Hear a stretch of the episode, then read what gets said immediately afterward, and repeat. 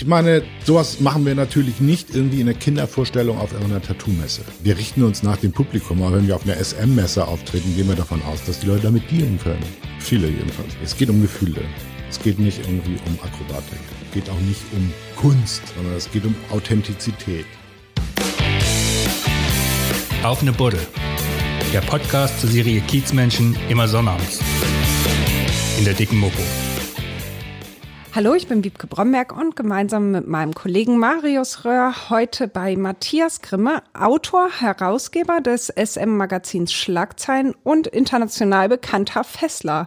Hallo Matthias. Hi, grüß dich. Grüß dich Herzlich auch. willkommen, Wiebke, in unseren heiligen Hallen hier. Ja, danke schön. Erstmal Prost. Ja, Prost. Du stehst auf Bondage, Fesseln, BDSM, Sadomaso für viele einfach äh, Begriffe, die sie mit einem verbinden, vorrangig, nämlich mit Schmerzen. Stehst du selber auf Schmerzen? Ähm, natürlich gibt es jede Menge Klischees zum Thema SM. Eines dieser Klischees ist natürlich irgendwie Schmerz. Ich stehe halt auf Intensität. Eine Form von Intensität kann eben halt Schmerz sein. Ob sie dann als Schmerz rezipiert wird oder ob sie dann als Intensität im Positiven erlebt wird, das ist je nach Person, je nach Situation.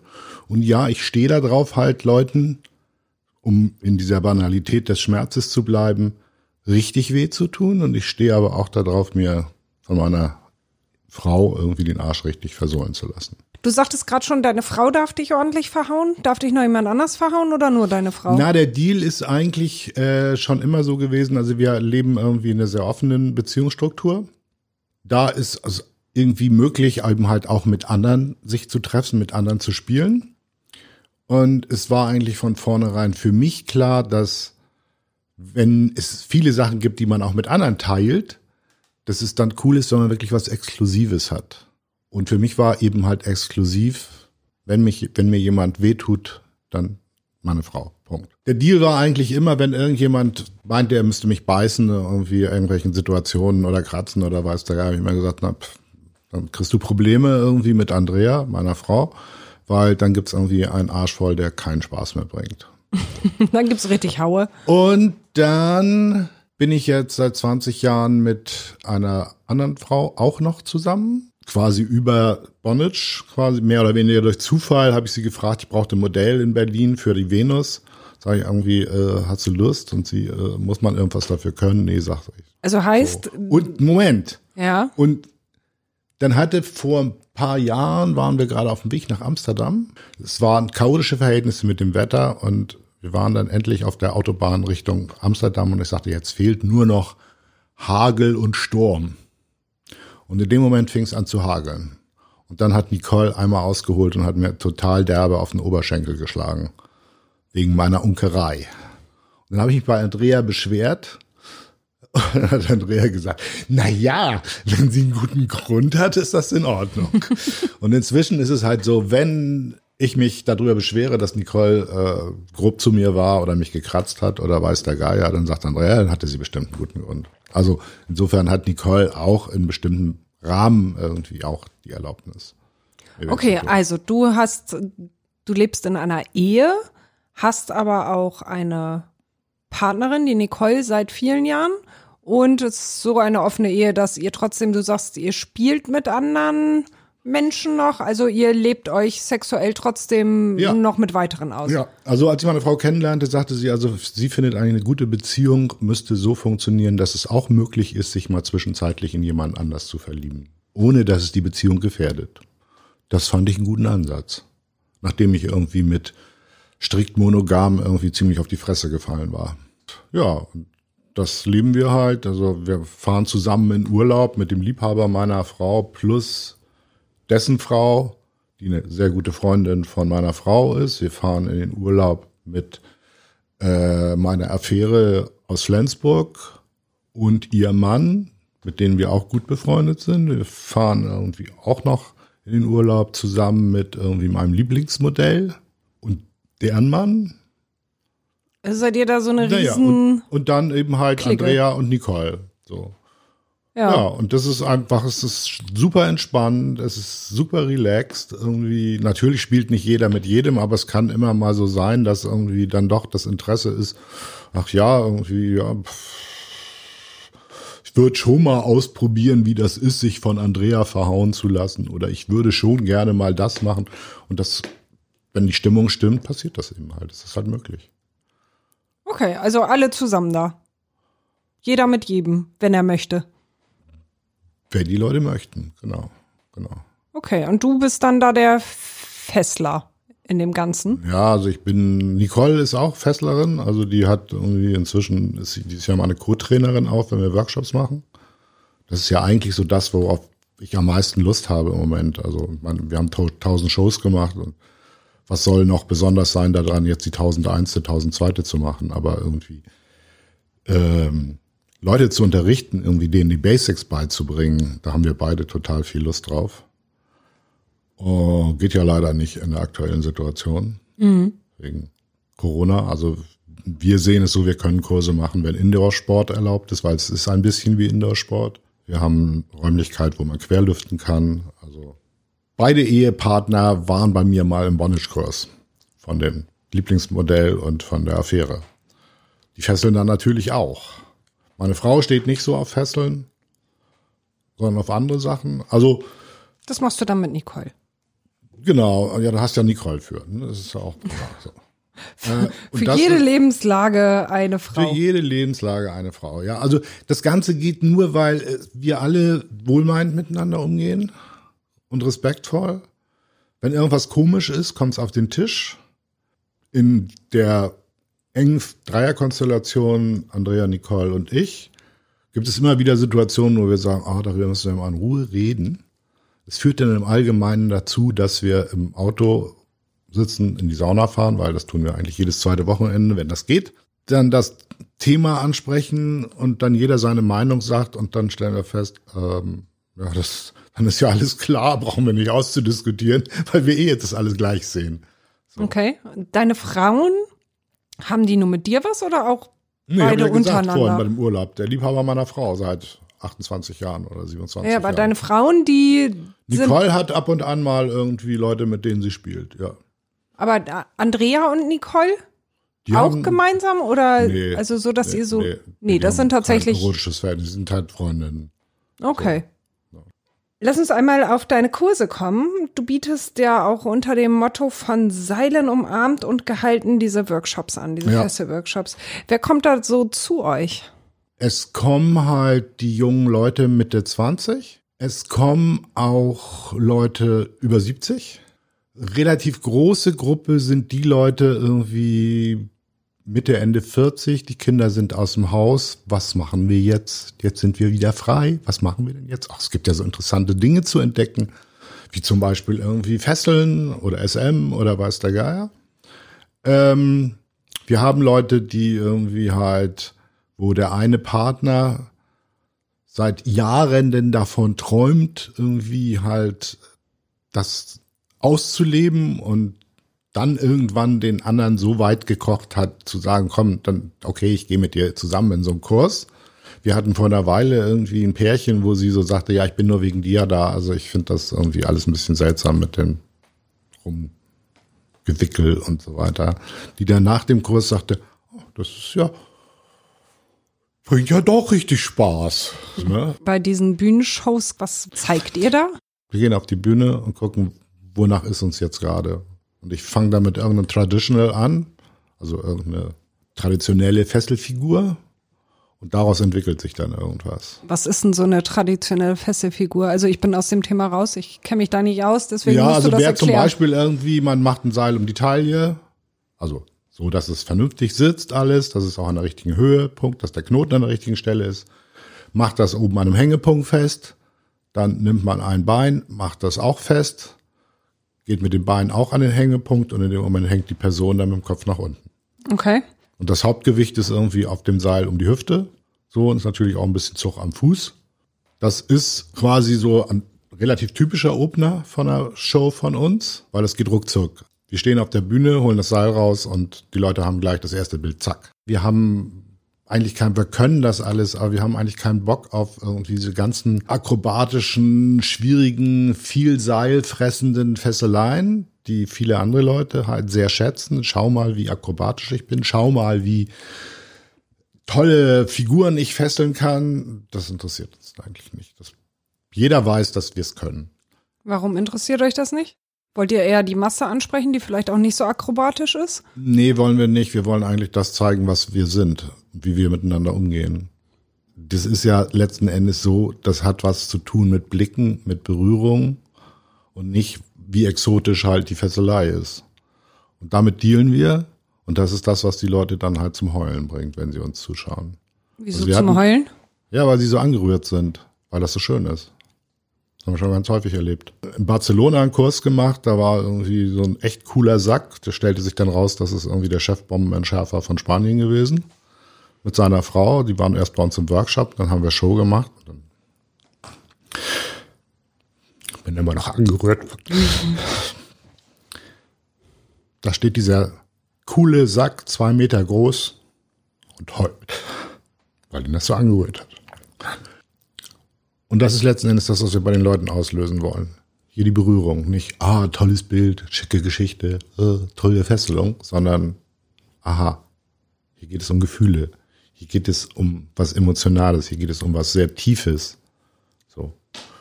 Und dann nehmen die Leute zum Beispiel auch im Kauf, dass wir bei manchen unserer Shows halt auch mit Blut was machen, sprich mit Nadeln. Okay, was macht ihr da? Ja, Nadeln irgendwie stechen. So. Wodurch?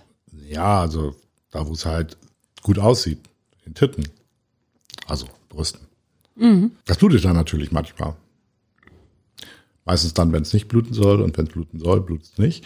Es gibt eben halt eine ganze Menge Leute, die das Blut zu sehen sehr gruselig finden und das eigentlich nicht wirklich aushalten. Und wir hatten jetzt äh, im vorletzten Jahr, es gibt in Hamburg jetzt regelmäßig so eine Messe in dem Messezentrum, SM und Fetischmesse die Obsession.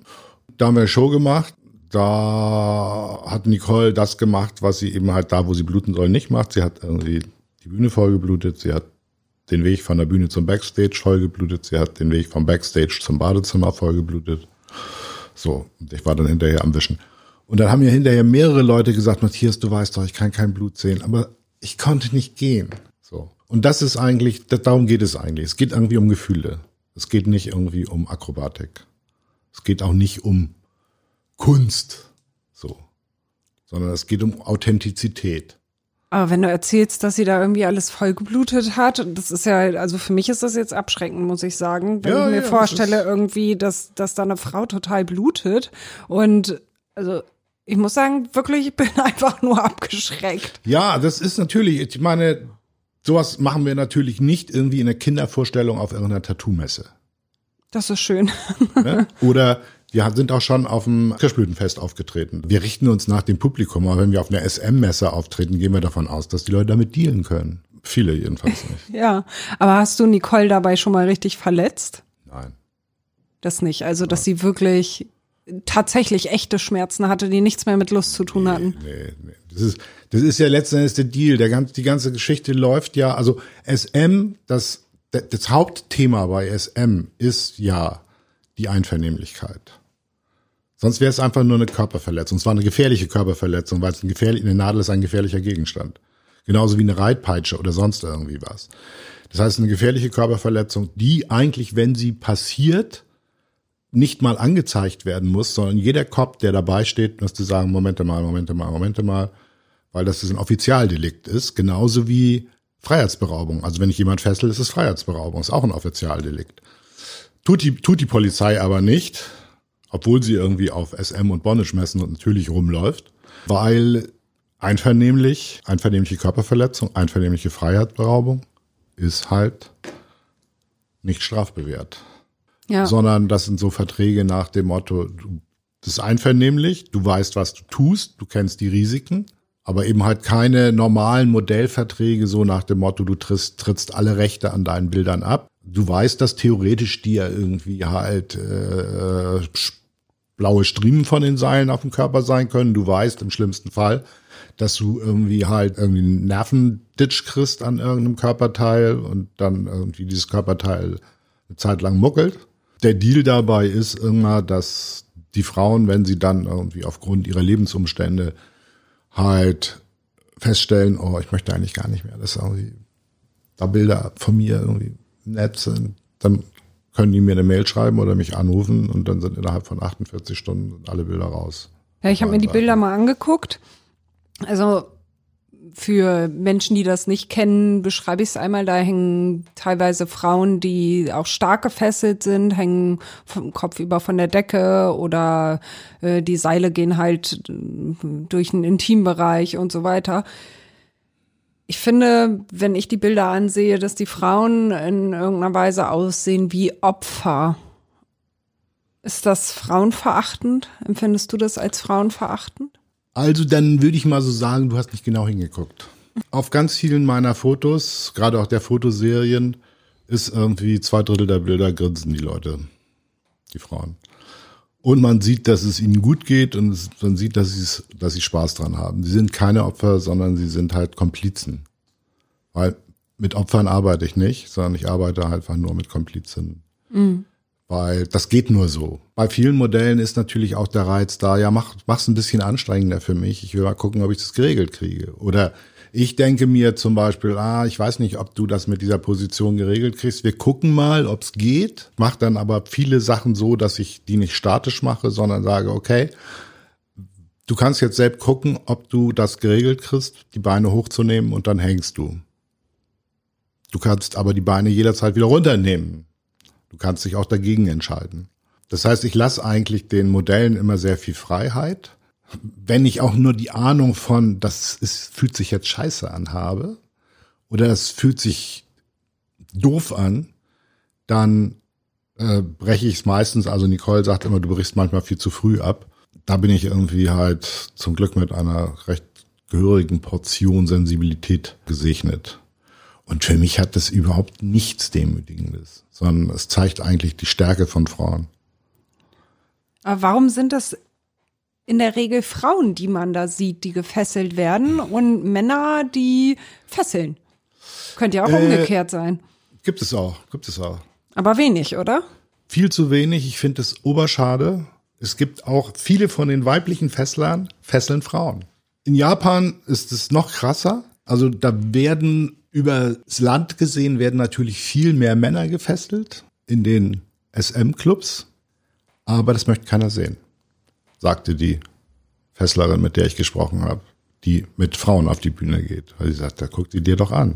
Die sehen doch nicht, die sehen doch nicht attraktiv aus. Stimmt ganz häufig, weil Männer sich irgendwie nicht wirklich bewegen können.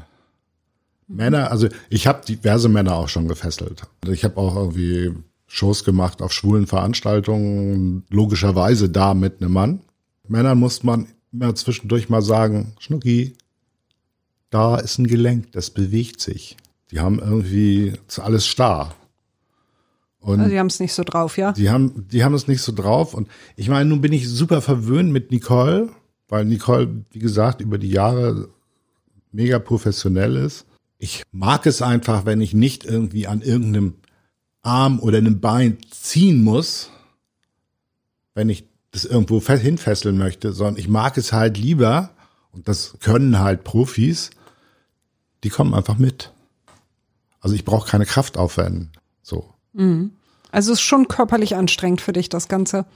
Es ist für mich, ja, das ist eine hochkonzentrierte Sache. Also ich sag, gerade, gerade wenn ich auf der Bühne stehe, unser Zeitrahmen ist irgendwie 20 Minuten plus minus zwei bis drei Minuten. Äh, ist also ein relativ klar abgesteckter Zeitrahmen. Wir haben unsere eigene Musik dabei. Ich habe einmal äh, den Fehler gemacht, mich von ähm, vom Publikum, also auf einer normalen Sexmesse war ich gebucht und das grölende Publikum hat mich halt ein bisschen abgelenkt. Dann ein Moderator, dem ich gesagt hatte, wenn Nicole mit beiden Beinen auf dem Boden steht, dann darfst du auf die Bühne und abmoderieren der sprang mir in die Situation rein, wo ich gerade Nicole auf den Boden runterlassen wollte. Habe ich mich halt irritieren lassen von den beiden Sachen und habe dann quasi das falsche Seil losgemacht und ist Nicole auf den Kopf gefallen. Mhm. Äh, ist zum Glück eine Holzbühne gewesen, aber trotzdem war es halt scheiße. Ist was passiert? Danach habe ich, nee, ist nichts passiert zum Glück. Also sie hat ein bisschen Kopfschmerzen, aber wir sind abends auf eine Party noch gebucht gewesen. Sagt Nicole, das müssen wir absagen, weil sie so, ey, wir sind gebucht, ich habe Bock auf die Party, wir gehen dahin. Äh, jedenfalls. Die ist ja schon hart im Nehmen, oder? Ja, die ist hart im Nehmen. Hatten irgendwann vor einer Weile einen Fernsehsender, da wollten sie so ein beim, aus dem Hängen heraus einen schnellen halben Fall, also nicht auf dem Boden, sondern nur so. Und das mussten wir dann dreimal drehen und danach war irgendwie die ganze Kniekehle, wo da das eine Hauptseil hing, war etwa Fußballgroß blau. Okay. Aber das Und tut da ihr doch dann- dann, auch weh, oder Natürlich nicht? das Also das ist doch dann ich aber dann kein schöner Schmerz, oder? Nee, das war nicht cool. Aber das war dann irgendwie halt fürs Fernsehen, haben wir dann, dann das nochmal wiederholt und dann wollten sie es noch ein viertes Mal wiederholen und dann habe ich gesagt, nein, Schluss, reicht. Müsst ihr mit klarkommen, mir egal. Wenn du sagst, dass das für dich auch körperlich so anstrengend ist, du bist ja nicht mehr der Allerjüngste. 67 bist du, ne? Mhm. 67 Jahre alt. Wie lange willst du das noch machen? Also ich habe Nicole, nachdem wir zehn Jahre auf der Bühne standen, irgendwie auch auf der Venus, auf der wir die erste Show gemacht haben, äh, gesagt, herzlichen Glückwunsch zum zehnjährigen Jubiläum auf die nächsten zehn Jahre. Und da hat Nicole so ein bisschen die Nase gerümpft und so. Und dann habe ich aber irgendwie einen Monat später gesagt, das ist 20 Jahre ist doof, 25 müssen es schon sein. Für mich ist ganz klar, ich kann nur so lange auf die Bühne gehen, solange ich das Seil hundertprozentig kontrollieren kann. Solange ich irgendwie halt weiß, ein Griff von mir hält ein Seil. Wenn ich das nicht mehr gewährleisten kann, ist halt, läuft es nicht. Aber ich meine, wir haben jetzt 2021, also vier Jahre, denke ich mir, geht's noch, um die 25 Jahre voll zu kriegen. Okay, vier Jahre habt ihr nur noch für 25 Jahre. Genau. Okay. Wir sind weltweit das dienstälteste Profi-Bondage-Pärchen. Weil die meisten Fessler dann irgendwie, oh, mein Modell wird jetzt langsam älter. Oh, mein Modell kriegt ein paar Funde mehr auf den Rippen. Was auch immer. Außerdem laufen so viele kleine, zierliche, schlanke, junge Modelle rum, die gerne gefesselt werden wollen. Und das ist irgendwie. Also Nicole und ich haben mal so ein Spiel, weißt du, wenn wir zur großen Bondage-Messe nach München fahren, dann sagt Nicole, ah, ich glaube, ich suche mir mal einen vernünftigen Rigger.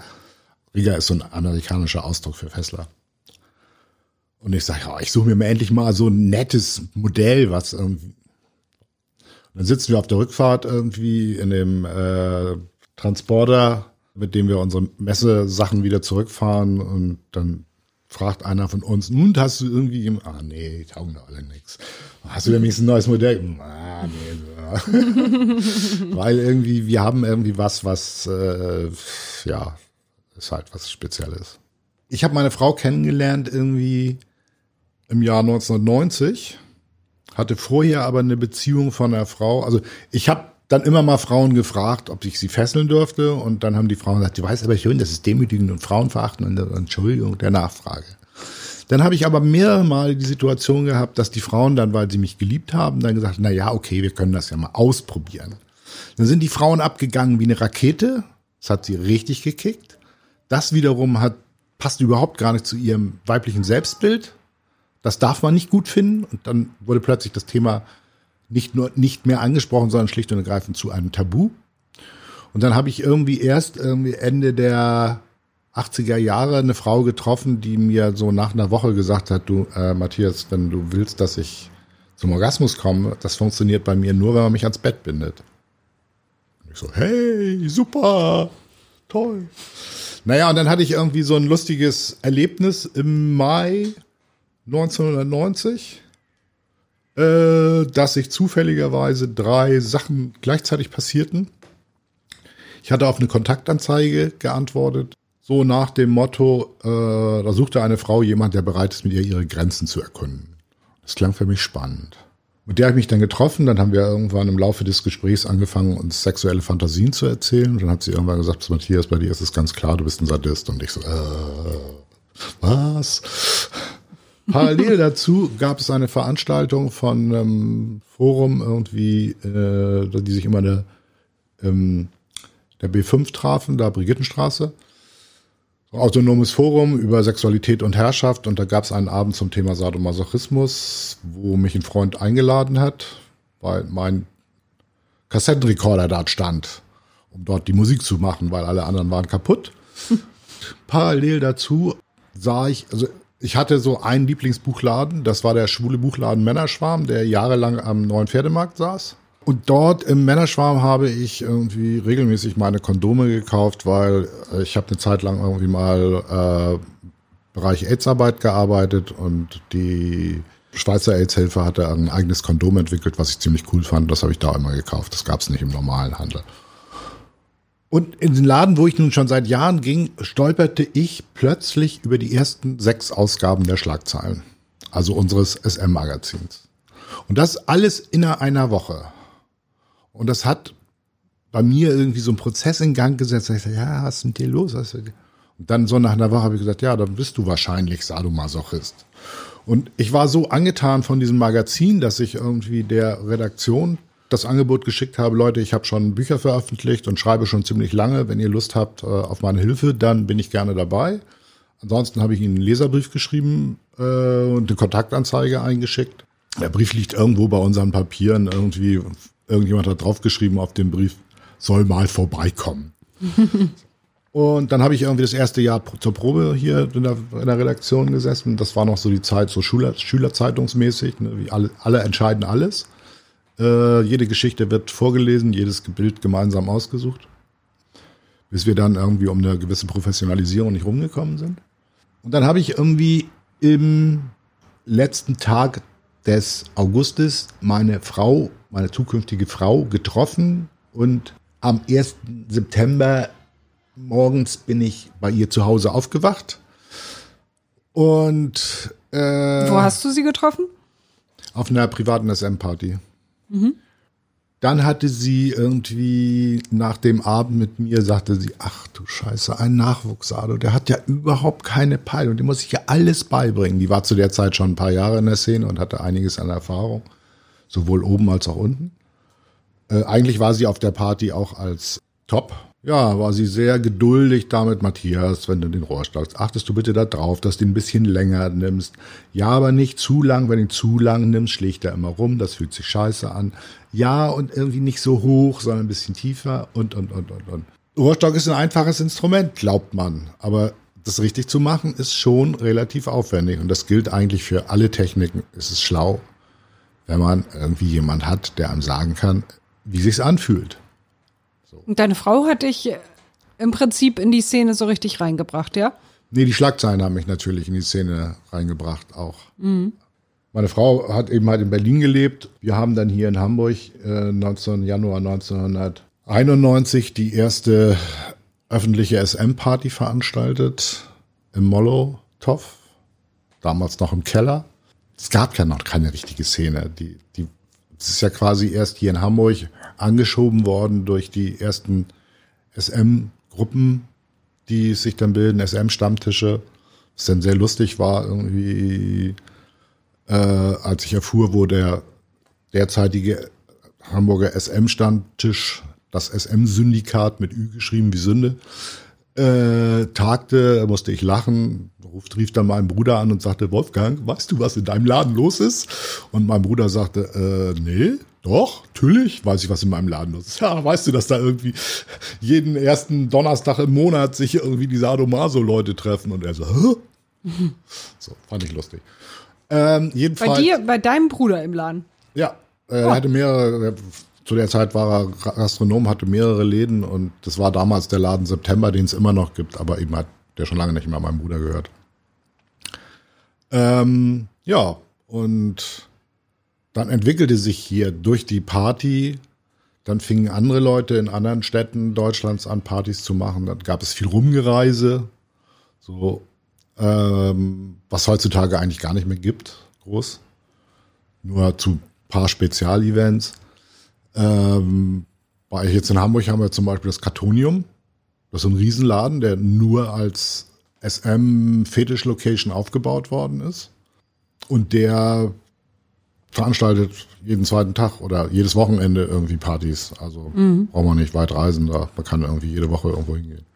Die Szene hat sich halt dann erst quasi Ende der 80er, Anfang der 90er so langsam entwickelt. Dann gab es die ersten SM-Vereine in Deutschland. So, also in den ganzen Großstädten, wo Leute sich irgendwie regelmäßig getroffen haben und gesagt haben, ja, um das Ganze irgendwie auf etwas vernünftigere Beine zu stellen, gründen wir einen Verein. Hier in Hamburg wurde nie ein richtiger Verein über viele Jahre gegründet, weil irgendwie die Frage wurde immer an uns, die Redaktion von den Schlachtzeilen, die damals noch aus sechs, sieben Leuten bestand, herangetragen, wie gesagt haben, deutsches Vereinsrecht, lasst mal. Könnt ihr gerne, gründet doch einen Verein. Wir haben kein Problem damit. Macht mal, aber wir nicht Verein. Ja. So. Und wie sieht die Szene, die BDSM-Szene heute aus? Hier besonders auch auf dem Kiez? Ja, also du hast jetzt dieses Wort gesagt, was ich irgendwie in den letzten Jahren mehr und mehr eingebürgert habe, was ich irgendwie auch allen Leuten immer erklärt habe, was denn BDSM überhaupt heißt. Ich bin groß geworden mit dem etwas kürzeren Kürzel, nämlich SM. Das heißt, wir sind eigentlich ein SM-Magazin, nennen uns aber jetzt dann doch, im Laufe der Zeit haben wir dann gesagt, okay, die Leute benutzen BDSM inzwischen häufiger als nur das SM. Also hier auf St. Pauli hat es ja quasi mit den regelmäßigen Partys im Mollo angefangen der neuen Geschäftsführerin von, von Mollo, der war das Thema unangenehm.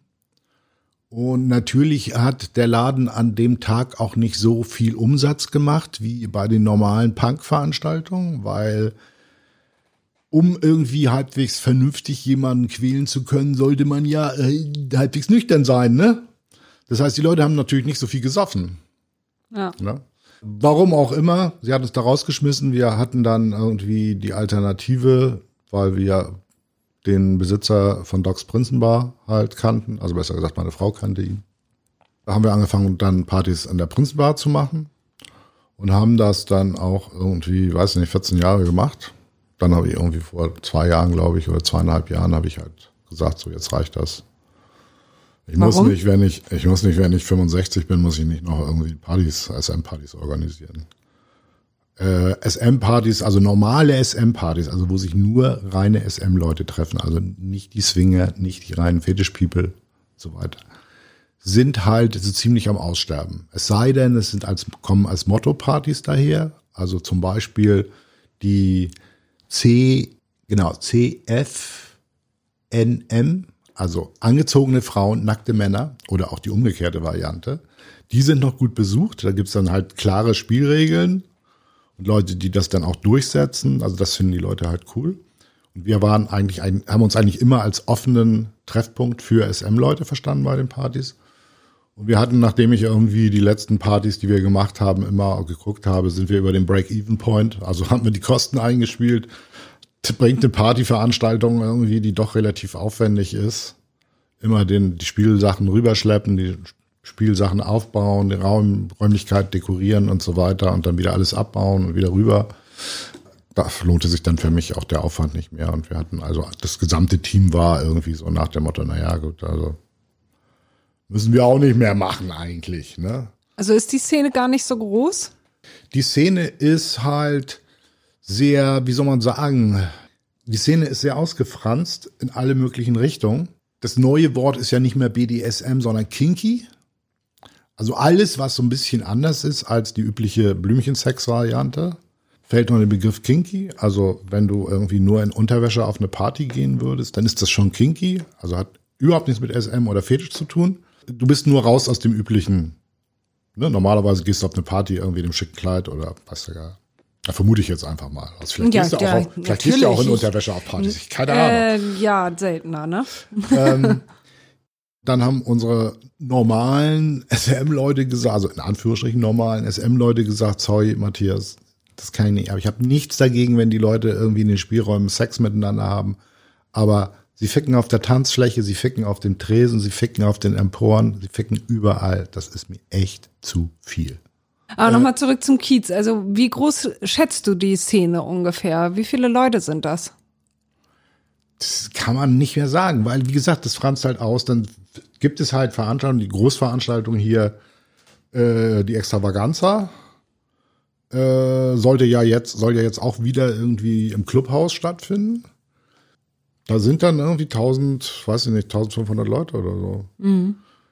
Von denen aber irgendwie würde ich mal so sagen, also ich bin schon lange nicht mehr bei dieser Party gewesen, weil ich gehe eigentlich nur noch auf diese Partys, wenn ich gebucht werde. Also 90 Prozent der Leute stehen da drauf, irgendwie geile Latex-Klamotten auszuführen. Punkt. Und rumzuficken. Es erzählen auch immer wieder SM-Leute, wenn sie auf so fetischlastige Partys waren, dass die Fetischleute irgendwie ein Problem damit haben, wenn es mal ein bisschen derber zur Sache geht. Also ein bisschen Patsch-Patsch mit der Reitgert ist völlig okay, aber irgendwie eine richtige Session, wo der Arsch dann hinterher blau ist, das Sind das dann irgendwie so Fifty Shades of Grey Leser, die sowas mal ausprobieren glaub wollen? ich nicht. Oder? Nein, glaube ich nicht. Kann natürlich auch mit dabei sein, aber das glaube ich nicht, sondern es- diese die Fetischszene gibt es ja schon ganz lange auch. Ähm, es hat sich auch zwischendurch, haben sich die beiden Szenen auch irgendwie halt so, hat jeder hat so seine eigene Veranstaltungen gemacht. Dann gab es halt Fetischleute, die das to toll fanden, weil sie auch Bock auf SM hatten, auf SM-Partys zu gehen und SM-Leute, die auch Bock hatten, auf Fetischpartys zu gehen, weil sie irgendwie die schicken Outfits auch sehen wollten, ohne sich selbst ein schickes Outfit zu verpassen. Und man, man kann es halt nicht wirklich sagen. Also es gibt so eine Statistik, die sagt, der Anteil von sadomasochistisch liebenden Menschen liegt bei drei bis sieben Prozent. Wie bei Homosexuellen und bei vielleicht auch noch anderen sexuellen Nebenlieben. Nun hat das ist das Problem. Es gibt ganz, ganz, ganz viele Leute, die natürlich nicht rauskommen. Also so wie es die Schrankschwulen gibt. Äh, Die Schrankschwulen? da kennst du wenigstens den Ausdruck Schranklesbe. Nein. Es gibt jede Menge leid. Leute, die ihr Kenn ich lesbisch nicht. sein oder ihr Schwulsein im Schrank hängen lassen und nach außen so tun, als wären sie irgendwie Okay. hetero, weil irgendwie Ich kenne den Begriff nur nicht. Jetzt siehst du das, du hast gelernt. Ja, ist toll. Ähm, Ich lerne ja heute ganz viel, du. Du bringst mir ganz viel bei. Und so gibt es eben halt auch ganz viele Schrankesemmer. Und dann ist die Frage, die, da kannst, die kannst, die nicht quantifizierbar. Du kannst ja eigentlich nur gucken, Leute, die draußen rumlaufen. So, du kannst irgendwie halt auf eine Großparty gehen. Da siehst du irgendwie, sind 2000 Leute oder zweieinhalbtausend Leute oder 3000 Leute, die dann an dem Wochenende auf die Messe, auf der Messe erscheinen. Und du siehst, wofür sie sich interessieren. Ne? Und wenn sie irgendwie mit großen Augen sich irgendwelche Masken angucken oder irgendwelche Schlaginstrumente oder irgendwie immer an den Seilen rumfummeln, dann weißt du, dass sie zumindest eine Affinität haben. Ob sie es denn letzten Endes zu Hause machen, das weißt du nicht. Das siehst du eben halt nur bei den Pärchen, wo irgendwie halt die beide dann irgendwie, ja, wo ich die Seite kaufen. So. Ähm, Parallel dazu weiß man, dass die sexuellen Fantasien von Männern und Frauen doch sehr hoch belastet irgendwelchen mit SM-Aspekten sind, schon immer, also auch vor Shades of Grey. Also das Fantasien sind halt frei, entstehen im vormoralischen Teil des Gehirns. Erst wenn sie dann da sind, dann fängt man an, oh, darf ich sowas denken, darf ich sowas denken? Äh, oder darf ich mir sowas vorstellen? Hattest du das auch? Ja klar, habe ich das gehabt, dass ich irgendwie so, ich habe auch gedacht irgendwie, hallo, äh, ich habe seltsamste Fantasien und weiß das nicht. Hast du das lange unterdrückt? Ja, ich habe drüber geredet dann. Also in der SM-Szene, das Tolle in der SM-Szene ist, man kann, wenn man die richtigen Leute kennt, kann man eigentlich über alles reden. Natürlich gibt's da auch jede Menge Leute, die sagen, "Äh, das darf man aber nicht machen, das geht aber nicht. Was denn zum Beispiel? Hm? Was denn zum Beispiel? Was muss ich mir vorstellen, was man nicht macht? Es gibt viele Leute, die auf Strangulationsspielchen, Atemreduktionsspielchen stehen. Das ist eine höchst kritische Geschichte, logischerweise. Es gibt Leute, die handeln letzten Endes gefährlich, weil sie meinen, sie müssten es immer machen. Ich habe bei mir bei meinen Workshops die Spielregel, sobald du jemanden vorne Seil um den Hals machst, bist du draußen aus dem Kurs. Und das Geld behalte ich, was du bezahlt hast. Weil ich finde es halt riskant. Also es gibt einfach so viele Torfbracken, die Die dann landen denken, dann, brauche ich gar nicht lernen, das mache ich irgendwie, das mache ich so nach Gefühl, weißt du? So äh, gesunder Menschenverstand, ne? am Ende landen sie als autoerotischer Unfall im Institut für Rechtsmedizin am UKE. Genau. Ja. So, dann muss ich wieder, Herr Püschel ist ja nicht mehr da, dann muss ich wieder Nee. zu Herrn Puschel, um zu beurteilen, ob das jetzt was autoerotisches war oder ob das irgendwie Musstest du schon, ja, zu Pischel? Ja, ich wusste zu Püschel, da ging es um einen Mord, wo jemand gefesselt worden war und da musste ich beurteilen, ob das was mit SM zu tun hat, also mit Bornisch zu tun hat oder ob das irgendwas anderes ist. Und? Wie ist ausgegangen?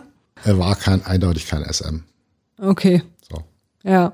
Wobei ich schon höchst amüsiert war, dass ein für mich wichtigstes Teil dieser Fesselung nicht zu sehen war, weil da das Beweismittelschildchen drauf stand. Der Knoten. Ja, das ist natürlich schlecht. Deswegen war ich nämlich auch dann zu einer Unterrichtsstunde im dem Institut. Du hast im Institut um für den, Rechtsmedizin eine Unterrichtsstunde gegeben. Ja, um, oder anderthalb Stunden, um den angehenden Rechtsmedizinerinnen und Medizinern irgendwie mal so ein paar Sachen, so Unterscheidungsgeschichten, wo könnte es was mit SM zu tun haben oder mit Bondage und wo nicht. Und auch wenn ihr irgendwie euch unklar seid, hier sitzt der Fachmann. Also ich habe das so im Laufe der Jahre, habe ich ja immer mal wieder, dass ich irgendwelche gefesselten Leichenfotos irgendwie gezeigt bekommen habe oder so, das so mit dem niedlichen Hinweis, das, das sind jetzt schlimme Fotos und so. Ich sage, hey, hallo, ich bin Krankenpfleger, ursprünglich im Erstberuf. Also. Ja, darauf wollte ich noch mal kommen und zwar, was du vorher gemacht hast. Du bist ja nicht äh, direkt nach der Schule nee. zum Fessler geworden. Eigentlich wollte ich Tischler werden. Meine Vorstellung vom Tischlerhandwerk hat mir dann mein schon zugesagter Lehrmeister ausgetrieben, der mir dann nämlich sagt, du, Nein, du hast romantische Vorstellungen von Tischlerhandwerk. Was wir machen, ist in erster Linie Türen und Fensterrahmen und Fensterrahmen und Türen. Jedenfalls äh, habe ich dann gedacht, gut, es gibt noch eine zweite Alternative, die ich cool finde. Lerne ich halt Krankenpfleger. Und habe mich dann nach dem Examen auf Psychiatrie kapriziert und habe dann irgendwann, weil ich eigentlich immer nicht so viel Lust hatte, 40 Stunden zu arbeiten, habe ich die Stunden reduziert und habe halt festgestellt, ich muss, um vernünftig über die Runden zu kommen, bei Halbtags muss ich Nachtdienst machen und habe dann so nach zwei Jahren festgestellt, dass mir der Nachtdienst auf Dauer Leben gegen die biologische Uhr nicht so gut tut. Habe dann auch meine älteren Kollegen, die das schon seit 20 Jahren machten, habe ich dann auch gemerkt, denen hat es auch überhaupt nicht gut getan. Und dann habe ich mich irgendwie mir überlegt, was machst du denn, was machst du denn? Und bin dann halt, habe dann Sozialarbeit studiert. Und habe dann danach irgendwie weiter in der Psychiatrie gearbeitet, dann aber irgendwie im Wohnheim, dann die letzten Jahre in einem Beratungscafé. Da kam ich dann aber irgendwann in die Situation, dass ich halt feststellte, ähm, du bist da nicht mehr geeignet für. Weil wenn du im sozialen Bereich arbeitest, äh, musst du eigentlich permanent die Balance zwischen Nähe und Distanz halten. Du darfst die Sachen nicht zu sehr an dich ranlassen, dann gehst du kaputt, bist du aufgefressen.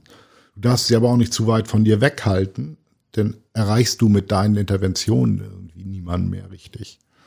Und ich war dann eher, gehörte zu der Fraktion, der irgendwie so, äh, war, bin weit weg, ja, okay, ich weiß, Herr Müller, das erzählen Sie ja schon irgendwie länger. Und habe dann gesagt, gut, also dann bin ich hier nicht mehr richtig und habe dann halt gekündigt. Mhm. Und zufälligerweise das war dann die Zeit, wo wir angefangen haben, professioneller zu werden mit den Schlagzeilen. War so die Situation, also uns war klar, wir müssen halt für unsere Abonnenten, müssen wir halt irgendwie ansprechbar regelmäßig sein. Das heißt, wir brauchen irgendwie ein Büro, wo jemand mindestens halbtags sitzt, das Telefon bedient, ansprechbar ist. Auch wir hatten ja auch haben ja auch ein Beratungstelefon, also wenn Leute Probleme mit dem Thema SM haben. Ja, und nun sitze ich hier. Nun sitzt du hier. Ja. Lass mir lustige Fragen von euch stellen, also von ja. dir stellen. Ja. Eine Frage ist mir gerade noch eingefallen zu deiner Beziehung. Wenn du zwei Frauen hast, wie lebt ihr eigentlich? Lebt ihr alle drei zusammen? Andrea und ich hatten schon von Anfang an immer quasi äh, ein großes, ich möchte meine eigene meine Ruhe haben Bedürfnis, was sich am besten bewerkstelligen lässt, wenn jeder seine eigene Wohnung hat. Also wir haben mal, ich glaube, einen Monat mal zusammen in einer 30 Quadratmeter Wohnung gewohnt, als Andrea von Berlin nach Hamburg gezogen ist. Aber ansonsten haben wir nie zusammen gewohnt. Und wir wohnen jetzt so, Andrea wohnt auf der Reeperbahn, ich wohne irgendwie schräg gegenüber vom SM Club Touch. Nicole wohnt irgendwie quasi in Rufweite zu Aldi in Hapfen. Okay, also, also, alle zusammen hier. Das heißt, wenn ich zu Andrea Eck. gehe, brauche ich irgendwie, wenn ich zügig gehe, brauche ich sechs Minuten. Wenn ich zu Nicole gehe, brauche ich vier Minuten. Wenn wir uns in irgendeinem unserer netten Restaurants treffen, sind wir irgendwie relativ schnell immer jeweils da. So. Und mit wem lebst du sowas wie Alltag von den beiden? Mit beiden oder nur mit einer oder mit keiner? Du musst dir das so vorstellen. Also mit Nicole schreiben wir, schreibe ich mir am Tag mindestens einmal und wir telefonieren immer mal wieder. Mit meiner Frau telefoniere ich am Tag fünf bis zehn Mal. Wenn sie nicht hier unten in der Bestellabteilung sitzt, weil die arbeitet hier auch. Okay. Also schon mehr Kontakt und, zu deiner Ehefrau. Ja, anders, ne? Es ist halt keine lustige, wir machen irgendwelchen Unsinnzeit, sondern wir arbeiten zusammen. Wobei es eh so ist, so eine normale Woche sieht für mich halt so aus, dass ich mich am Montag mal mit äh, meinem Lieblingsmodell treffe, am Dienstag mit meiner Affäre. Am Mittwoch habe ich gar nichts. Am, oder ein Interview. Am Donnerstag treffe ich mich mit Nicole und am Wochenende Zeit mit Andrea. Es sei denn, wir dürfen wieder Workshops machen, dann ist über Pi mal Daumen jedes zweite Wochenende bin ich irgendwie mit Nicole irgendwie hier in Hamburg am Workshoppen oder sonst wo. Mhm. Okay. Also es kann eben halt auch anders sein. Es kann auch sein, dass irgendwie Andrea sagt, du Matthias, ich irgendwie möchte, brauche mehr Zeit für mich alleine. Ich würde das Wochenende gerne lieber ganz in Ruhe bei mir zu Hause abhängen. So kann auch sein. Also bei euch scheint ja alles erlaubt zu sein. Ja, solange das irgendwie liebevoll ist. Ja, das ist doch verständlich schön. kommuniziert wird. Also wichtig ist, dass man auf dem Laufenden ist. Ne? Hier liegt ja euer Magazin auf dem Tisch und ich habe da mal reingeblättert und das sind ja schon spezielle Bilder. Was sagst du Leuten, die das ganze Thema einfach nur als pervers abtun? Äh, also ich habe so einen Schnack dazu zum Thema pervers. Pervers ist man nur, wenn man keinen mehr findet, der da auch Bock drauf hat. Solange man jemanden findet, der da Bock drauf hat, kann es nicht pervers sein. Es ist ja auch schon laut irgendwie DMSVG oder wie das heißt, raus aus der Krankenliste. Also ist es nicht mehr eine Krankheit, Sadomasochismus, sondern es ist halt irgendwie halt eine sogenannte Paraphilie, also eine Nebenliebe, also eine Erweiterung der, der Liebesmöglichkeiten.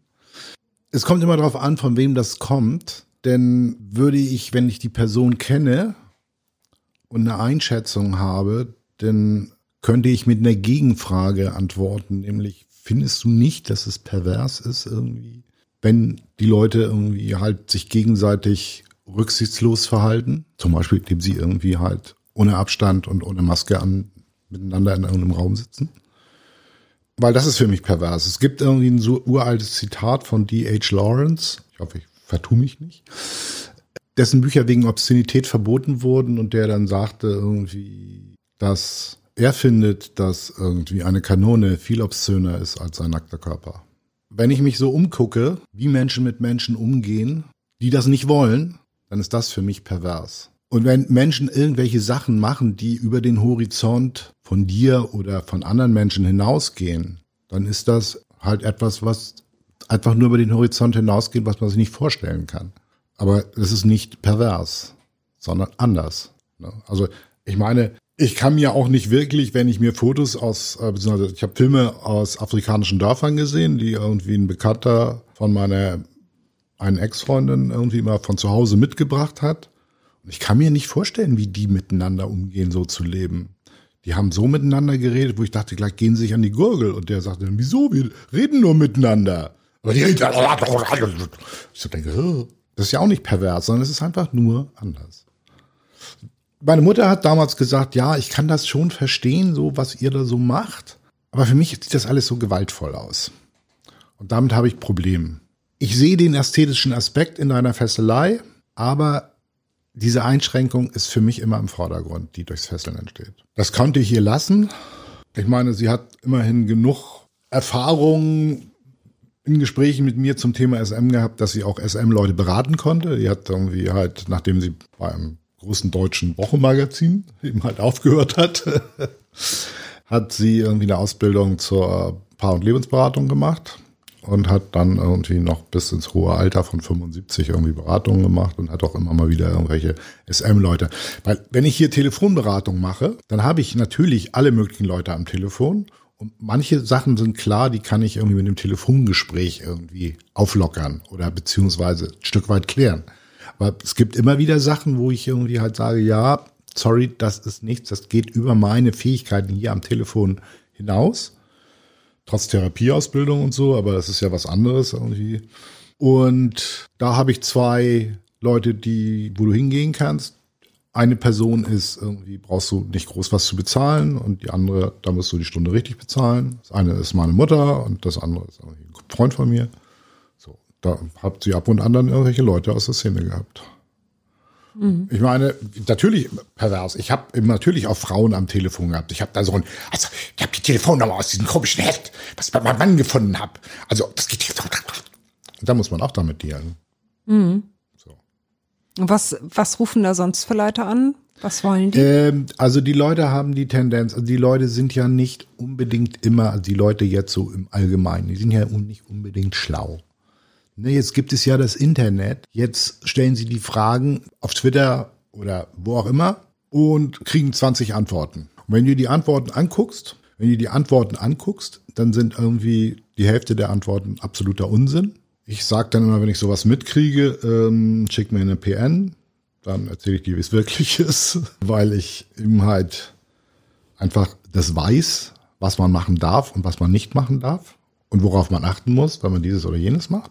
Ansonsten, Okay. also je nach dem, das ist so, ist so ein bisschen ähnlich wie halt der Begriff schwul, ein Schimpfwort, leider immer noch in manchen Kreisen ist, aber eben halt von den Schwulen gekapert und zurückgeholt wurde, sodass die Schwulen von sich eben halt als die Schwulen reden. Das klappt nicht mit allen Begriffen. Es ist eh immer schwierig, wenn irgendwas mit Sexualität verbunden ist, dann zucken die meisten Leute zusammen. Ne?